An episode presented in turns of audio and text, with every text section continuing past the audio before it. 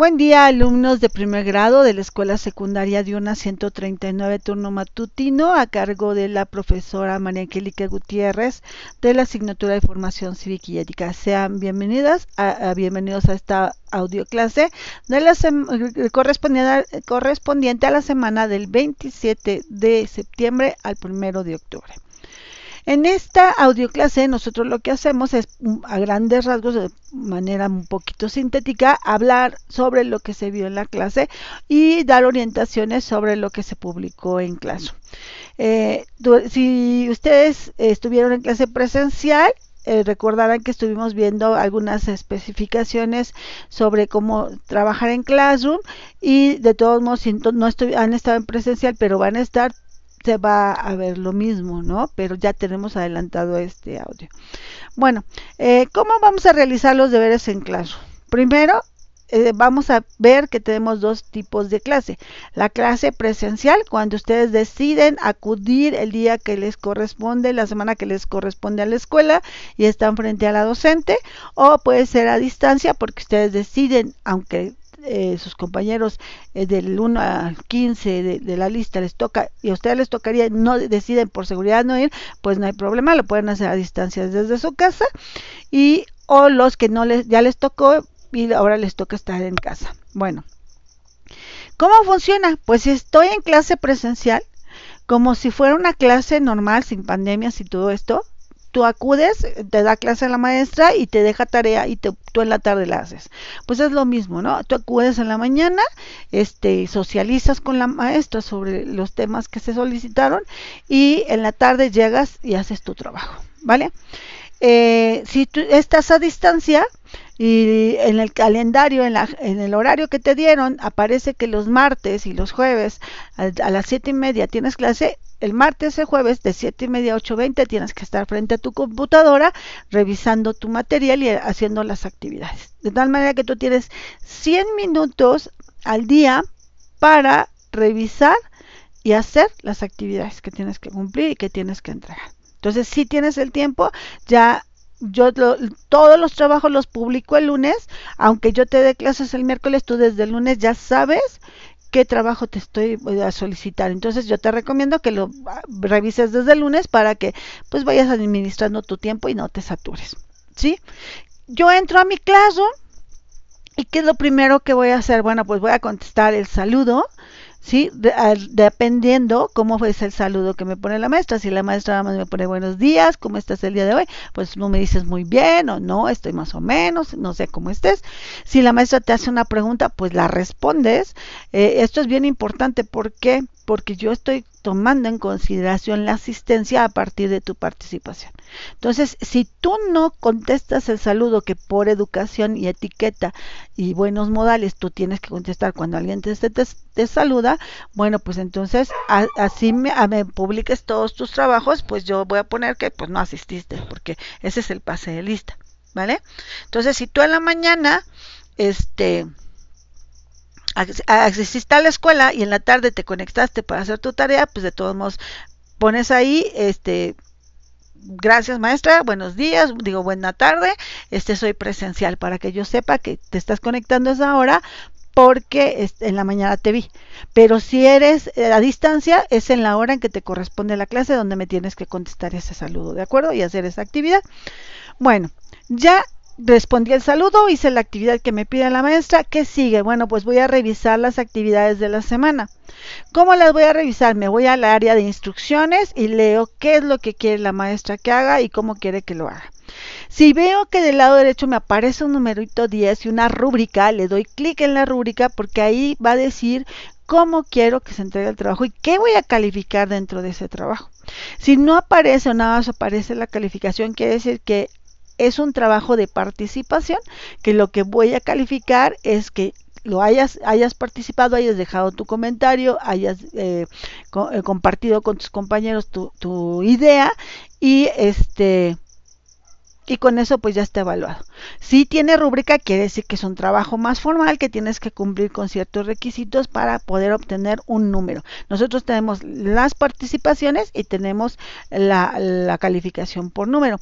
¿Cómo funciona esto? Bueno, vamos a suponer que tú entregas tus trabajos con calificación, pero pues tuviste faltas de ortografía, este, no entregaste en el formato que se solicitó y no lograste el 10. Obtuviste un 8, obtuviste un 6 entonces, ¿qué pasa? Bueno, yo veo reviso tus participaciones y veo que saludas, que dejas los comentarios que se te piden, que intercambias ideas con tus compañeros en el chat, eh, pero son enriquecedoras, no nada más, hay buenos días, aquí estoy, sí estoy de acuerdo contigo y ya, no, o sea, que, que sea enriquecedora, que ayude que el tema sea más rico y que se adquiera más conocimiento, bueno, entonces te lo tomo en cuenta y te daré un punto, dos puntos, depende de la participación que tengas durante el trimestre.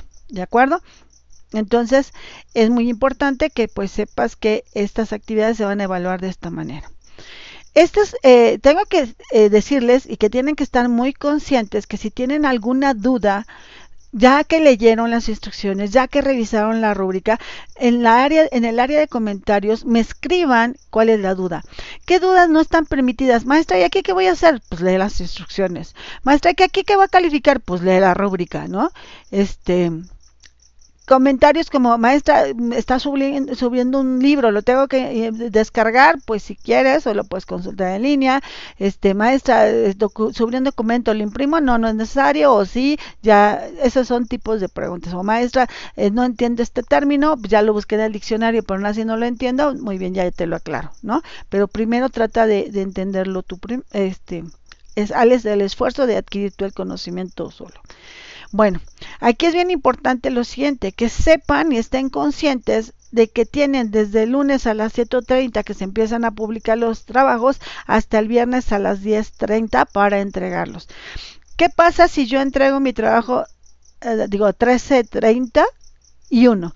Pues a las 13.31 del viernes yo ya no ni lo reviso porque ya tuviste tiempo suficiente para elaborarlo y entregarlo. ¿De acuerdo? Bueno, maestra, pero ¿qué pasa si tengo problemas de conexión, se me va la luz, no, mis papás no pudieron pagar el internet, lo que sea. Muy bien. Tú tienes de lunes, desde que se publica el lunes hasta el día jueves, para avisar por medio de la orientadora, la maestra Lucero, o por medio del subdirector, el maestro Marco Ranzauer, que tienes ese problema. Que tu mamá le llame, sabe qué maestro, tengo este problema, tenemos un enfermito en casa, se presenta una situación, tuvimos que salir, o algo que me esté, esté impidiendo a mi hijo cumplir. ¿Sí? Entonces ellos me avisan a mí de manera oficial por medio de un correo electrónico y con gusto ya te, doy un aplazamiento de entrega. Pero solamente si ocurre dentro de este periodo de tiempo. Si tú lo entregas, el, el, problema se presenta el mismo viernes, discúlpame, es tu falta de planeación porque tú tuviste desde el lunes para hacerlo y entregarlo. ¿Sí? Entonces quiere decir que tienes el hábito de entregar las cosas en el momento y pues así no podemos trabajar, ¿vale? O si lo no lo entregaste, quieres entregarlo después, pero no insiste el intento de avisar y nada más, ah, pues no lo entregó porque había este problema. No, debiste haberme avisado con tiempo porque tienes cuatro días para que eh, solventemos esta situación. ¿De acuerdo? Bueno, ¿qué pasa si, por ejemplo, tengo que hacer un trabajo en equipo? En el caso de primero A, primero B y primero C, ustedes ya lo vivieron cuando trabajaron el reglamento. Primero D y primero E, apenas vamos a crear su grupo de chat, no se preocupen, vamos a irnos integrando poco a poco. Va a haber trabajos en que yo les diga que se pongan de acuerdo con todo el grupo, va a haber trabajos en donde les diga que trabajen en parejas y pues lo van a hacer a través del chat de grupo. Ahí van ustedes a escribir que este, oye, sabes que como no se conocen y no se ven, oye, fulanito, eh, quiero necesito una pareja para hacer este trabajo, ¿alguien me apoya? No, pues sí, yo, y a partir de ahí ya está, pueden ver su correo para que se puedan escribir y sea más fácil ponerse de acuerdo. ¿De acuerdo? Este, bueno, ahora, ¿Qué pasa si, por ejemplo, nosotros tenemos alguna actividad extracurricular, digo, una actividad eh, socioemocional, o, no fue un buen día y tienen ganas de platicar con alguien y, bueno, dicen, bueno, le voy a echar un, mensajito a mi maestra, le voy a escribir y le voy a decir que eh, así, investigando, por ejemplo, sobre derechos humanos, pues recordé una situación que siento que violentó mis derechos o, ah, estoy triste o al hacer una, una actividad socioemocional, bueno, pues eh, pueden dejar en su chat eh, privado pues un mensajito. Yo voy a hacer lo posible de contestar lo más pronto posible para que sepan que tienen alguien que los va a escuchar y que los va a entender. ¿De acuerdo? Bueno, eh, ¿Qué pasa si no pude asistir a la clase presencial o estoy a distancia y quiero un poquito que me echen lucecita sobre alguna duda? Bueno, pues igual puede entrar a esta audio clase. Esta la pueden hacer seguimiento por medio de Spotify o a través de su cuenta institucional en Google Postcat. ¿Dónde está Google Postcat?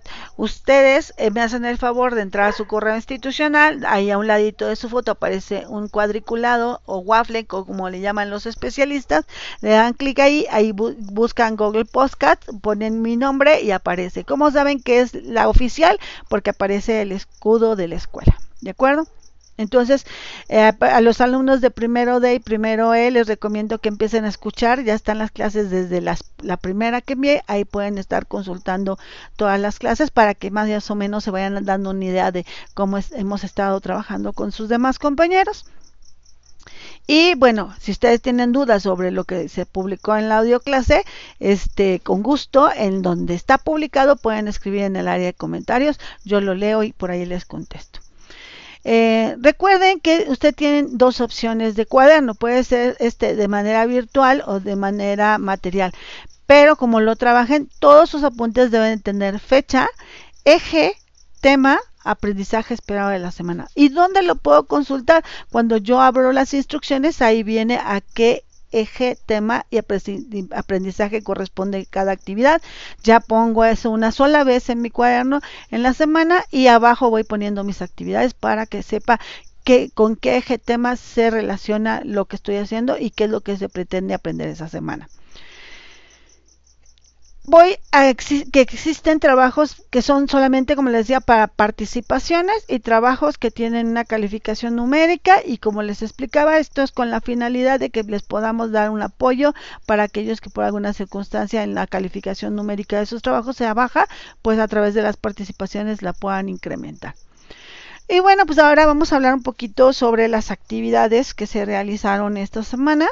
Una de las actividades que se solicitó es el escaneo corporal, que consiste en un trabajo que nos va a permitir reconocer nuestros sentimientos y sensaciones de, de nuestro cuerpo a través de un ejercicio de relajación y autoconciencia.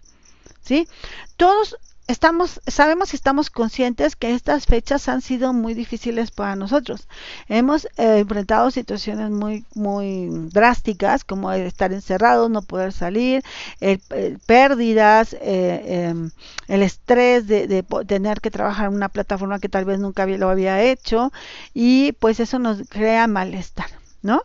Entonces, estas actividades socioemocionales tienen como finalidad precisamente crear un espacio donde ustedes puedan desahogar esas emociones, donde ustedes este, puedan valorar esas vivencias y pues es parte de nuestra vida, pero algo que tenemos que aprender es que si nosotros nos guardamos esa desesperación, ese enojo, esa frustración, me hace daño. Entonces la finalidad es abrir un espacio donde ustedes puedan ver que es parte de su realidad, pero también saber que tienen que sacarlo para entender que asimilar qué es lo que está pasando. Entonces, eh, por eso la importancia de que si ustedes hacen estas actividades de, de, em, inteligencia emocional, llegar a sentirse inquietos o tristes o algo, me lo hagan saber a través de su chat personal para que yo sepa cómo los puedo ayudar, si necesitan mi apoyo o inclusive pedir el apoyo de especialistas, ¿de acuerdo? Entonces, eh, Es muy importante esto. Y es parte de esta actividad que tenemos durante esta primera semana, que es el conocimiento de sí. Nosotros no solamente somos cuerpo, como les decía en clase, si, si a mí me duele la pancita, pues voy al médico general o al gastroenterólogo, si me duele la muela, pues voy al dentista, si me duele, mi, tengo problemas emocionales, pues tengo que ir al, al psicólogo, tengo que ir a, al psiquiatra si es necesario, ¿no? Entonces, entender que pues somos seres complejos, que tenemos muchas esferas y ambientes donde no nos desarrollamos y que a veces pues necesitamos ayuda y no pasa nada, ¿no? Entonces, dentro de esta misma situación, pues también tenemos que reconocernos que somos seres sexuados, ¿no? Y que al ser seres complejos, pues estamos en riesgo de situaciones que pueden ponernos en peligro. Y de ahí, pues nos vamos a hablar un poquito sobre el árbol de Chicoca, que es un video que les pedí que analizaran y este video, pues ya como se habrán dado cuenta, ya tiene tiempo y nos habla sobre una comunidad de, de, monitos en donde existen situaciones que ponen en riesgo la seguridad de Monina y su hermanito, ¿no? Como personas mayores, en este caso un mono, un mayor eh, quieren hacer uso indebido de manera de manera incorrecta quieren tocar el cuerpo de, estos monitos no y, eso implica la violación a nuestra seguridad nosotros tenemos eh, eh, una, una, aura así invisible que se llama área de seguridad corporal, en donde nosotros, cuando alguien se acerca, hasta nos ponemos en defensiva. Entonces, nuestro cuerpo nos avisa que ya corremos peligro. Entonces, es importante que nos conozcamos y que sepamos que nadie puede tocar nuestro cuerpo sin nuestra autorización o que nadie puede tocar nuestro cuerpo bajo amenazas o que nadie puede tocar nuestro cuerpo sin que este haya un motivo justificado, ¿no? Entonces, esta información que ustedes están recibiendo está contemplado y es un derecho humano y estos derechos humanos se crean para protegernos a nosotros de ese tipo de personas que abusan de su poder, que abusan de, de, que son mayores, que abusan de varias circunstancias, ¿no? Nos dan el derecho de protegernos y nos dan un medio de defensa contra ellos. De ahí que es muy importante que conozcamos estos derechos. Estos derechos se encuentran contemplados en la Constitución Política de los Estados Unidos Mexicanos de 1917 y en específico en los artículos del primero al 29. Dentro de estos artículos, eh, ya habíamos comentado en alguna ocasión sobre ellos, el, eh, el ser humano se, eh, habíamos comentado en clases anteriores que el ser humano se mueve en diferentes ambientes, ¿no? Y en ambientes escolares, en el hogar, en, en, el, médico, cuando nos enfermamos, tenemos diferentes ambientes y cada uno de estos ambientes debe estar controlado y protegido con derechos, pero también debe tener responsabilidades en para nosotros en cada una de estas áreas. ¿sí? Por ejemplo, en el área de salud, y tal como lo establece el artículo cuarto de la Constitución de 1917 de nuestro país, eh, nosotros como, como ciudadanos de nuestro país tenemos derecho a la salud sexual y reproductiva. O sea, que es parte del derecho a la salud en general, ¿no? Por lo cual tenemos derecho a saber cómo funciona nuestro cuerpo para poder saber cómo cuidarlo, tanto de enfermedades como de otras personas. Y también saber a qué riesgos está expuesto y cómo prevenirlos. ¿sí? Entonces yo tengo derecho a saber cómo me voy a desarrollar. Como adolescente tengo derecho a saber cómo me debo de cuidar, qué medidas higiénicas debo tener, también qué riesgos corro que yo me pueda causar, pero que otras personas me lo puedan causar y cómo prevenirlos, cómo evitar ser víctima de, de situaciones como la que vivieron nuestros amigos del árbol de Chicoca. ¿Sí? Y también estos artículos nos dan derecho a recibir la educación y es lo que estamos haciendo en este momento. Eh, ahorita, en este momento yo los estoy educando para saber que existen estos derechos, pero también estas responsabilidades para protegernos en materia de salud, para proteger, saber cómo funciona nuestro cuerpo, eh, tener estos conocimientos, porque entre más informados estemos, mejor vamos a sabernos cuidar.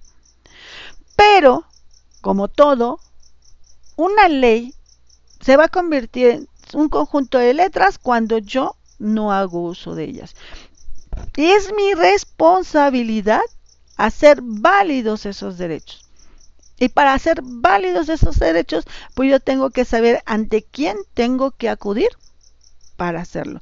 Y si recuerdas, pues yo te dejé por ahí una actividad que dice a quién acudir y te estoy pidiendo que eh, leas, investigues cuáles son esos derechos humanos y investigues en caso de uno de estos derechos humanos a quién, con quién tienes que ir a decirle, sabes que yo tengo este derecho, necesito que me protejas. Y les pongo por ahí el ejemplo de una situación de riesgo por VIH. ¿No? Entonces, como te mencioné anteriormente, pues, eh, es, una, es obligación del Estado crear instituciones como CONACIDA para que nos dé información sobre VIH, realice estudios para la detección temprana de esta enfermedad y brinde atención plena a los mexicanos que así lo requieran, que estén enfermos o que quieran prevenir esta enfermedad, ¿sí? Pero somos cada uno de nosotros los responsables de hacer uso de esos servicios, porque muchas veces ahí está la institución, pero yo no acudo a ella porque no quiero, porque no sé cómo funciona, entonces es nuestra responsabilidad investigar eso para poder hacerlo efectivo. Yo tengo derecho a, que si un adulto, como en el caso del árbol de Chico, que un adulto se quiere propasar conmigo, quiere tocarme sin mi autorización, yo tengo derecho ya está creada una institución que es la Procuraduría General de la República, donde yo puedo acudir ante el Ministerio Público a denunciar a ese grandulón que está queriendo abusar de mí o que está abusando de mí. ¿Sí? Hacer efectiva esa ley que dice que nadie puede ser molestado en su persona bajo ninguna circunstancia, a menos que sea por una orden judicial, pero eso no tiene que nada que ver con el contacto inapropiado a nuestro cuerpo, ¿vale? Entonces, es mi responsabilidad saber qué institución es la que me va a proteger. Entonces, es importante que yo haga uso de esas instituciones, para eso fueron creadas. ¿sí? Si yo sufro de violencia en mi casa, yo tengo derecho a no ser violentado, que no, no ser agredido, tengo que saber a quién acudir en caso de que sufra violencia, eh, ya sea física, emocional, sexual, económica, yo sepa con qué institución cuento para que haga válidos esos derechos que me está dando la Constitución, esos derechos humanos. Y es por esta razón que te hago extensiva la invitación a que, participes en el ciclo de conferencias que se han creado por especialistas y que está eh, em, promocionada por la Secretaría de Educación Pública eh, con el tema de cómo prevenir los riesgos en los adolescentes. Ahí, por ejemplo, este, el día de ayer fue la primera sesión y hubo psicólogos, maestros que nos hablaban sobre la importancia precisamente de trabajar esto emocional por la situación de la pandemia que estamos viviendo. ¿No? Entonces, de hecho, una maestra comentaba, y también de los de los sismos, porque ah, cuando no nos da miedo un sismo, nos da medio la, medio la pandemia, nos da miedo muchas cosas. Entonces, tenemos que saber con quién contamos y que nos orienten cómo podemos cuidarnos y cuidar a los que amamos. Recuerda que ya se encuentra la, eh, publicada la, convocatoria y ahí puedes, eh, hay un cartel que está publicado y donde dice fechas y horarios en que se va a realizar dichas conferencias. Se hacen, eh, son conferencias en vivo en YouTube y son aproximadamente las 4 de la tarde, pero es una por mes. Ya ahorita pasó la primera, que fue el día de ayer, pero viene la de octubre y pues espero que puedan ustedes darse un tiempo y sus papás también de poder acudir a ellas. Bueno, pues aprovecho eh, nuevamente para dar la bienvenida al grupo primero D y primero E, quienes se integran a, los grupos a mi cargo. Estoy muy emocionada porque ahora tengo todos mis primeros, ahora sí todos juntos y vamos a iniciar este recorrido juntos. Eh, no están solos, vamos a ir poco a poco. Eh, les nuevamente los invito a consultar las audioclases anteriores con el fin de que vayamos poco a poco eh, disminuyendo esta brecha de diferencia que hay entre los alumnos que han estado desde el inicio del ciclo conmigo y ustedes y de todos modos pues ya tienen los canales de comunicación para que vayamos avanzando. Afortunadamente estamos en buen tiempo para recuperar los trabajos anteriores para sin saturarnos ir al mismo tiempo avanzando junto a los demás grupos y recuperando aquellos que ustedes no hayan realizado. Afortunadamente, como es un repaso, pues todos, todos los temas dependen de todos y todos nos hacen en momento regresar a lo que vimos en semanas anteriores. Entonces no se estresen, disfruten la experiencia de la secundaria que está iniciando, son de primer año, hay muchas, muchas cosas eh, que disfrutar, eh, están en una escuela que, que sí quiere excelentes alumnos, pero sobre todo quiere excelentes seres humanos. De, de nuestras filas yo les comparto que pues tenemos tanto profesionistas como gente que no pudo seguir estudiando por cuestiones personales, pero aún así son excelentes personas que están muy al pendiente de ustedes. Y pues recordarles que el Soy 139 no nada más es una frase, es un, una, una, es un sentir. Todos los 139, sean maestros, sean padres de familia, sean exalumnos, estamos ahí, estamos aquí contigo, alumno de primer grado que decidiste a inscribirte en nuestra escuela para ayudarte a lograr tus sueños, para ayudarte a lograr tus metas. ¿Va a costar trabajo? Sí, todo lo que vale la pena cuesta trabajo, pero yo te puedo asegurar y ya tus compañeros exalumnos, porque yo soy el enlace con ellos, van a estar contigo, y te van a compartir tus experiencias y te van a compartir que cuando estaban sentados ahí donde estás sentado tú ahorita tenían miedos, eh, también les preocupaba pasar cívica, pasar español, matemáticas, pero lo lograron y ahora tienen una profesión, eh, tenemos gerentes, tenemos médicos, enfermeras, ingenieros, arquitectos, artistas, directores, actores, o sea, tenemos una gran variedad de especialistas, eh, pero sobre todo seres humanos completos, seres humanos integrales, seres humanos eh, solidarios, seres humanos que te están viendo, que a mí de repente me preguntan cómo van y ya cuando les llego a decir, ay, no, ¿sabes qué es que van mal? Invíteme, quiero hablar con ellos, quiero estar ahí, quiero hacerles ver que vale la pena el esforzarse, que se pongan el 139 bien puesto y que van a lograr grandes cosas. Pues por mi parte el día de hoy les agradezco que me escuchen, su profesora María Angélica Gutiérrez de Formación Cívica y Ética, deseando que tengan un excelente fin de semana y que sobre todo se cuiden mucho. Recuerden, si ustedes se cuidan, me están cuidando a mí y a los que amo. Y eso es algo que les agradezco muchísimo. Fuerza a todos, mucha salud, mucho cariño a ustedes y sus seres queridos. Hasta siempre.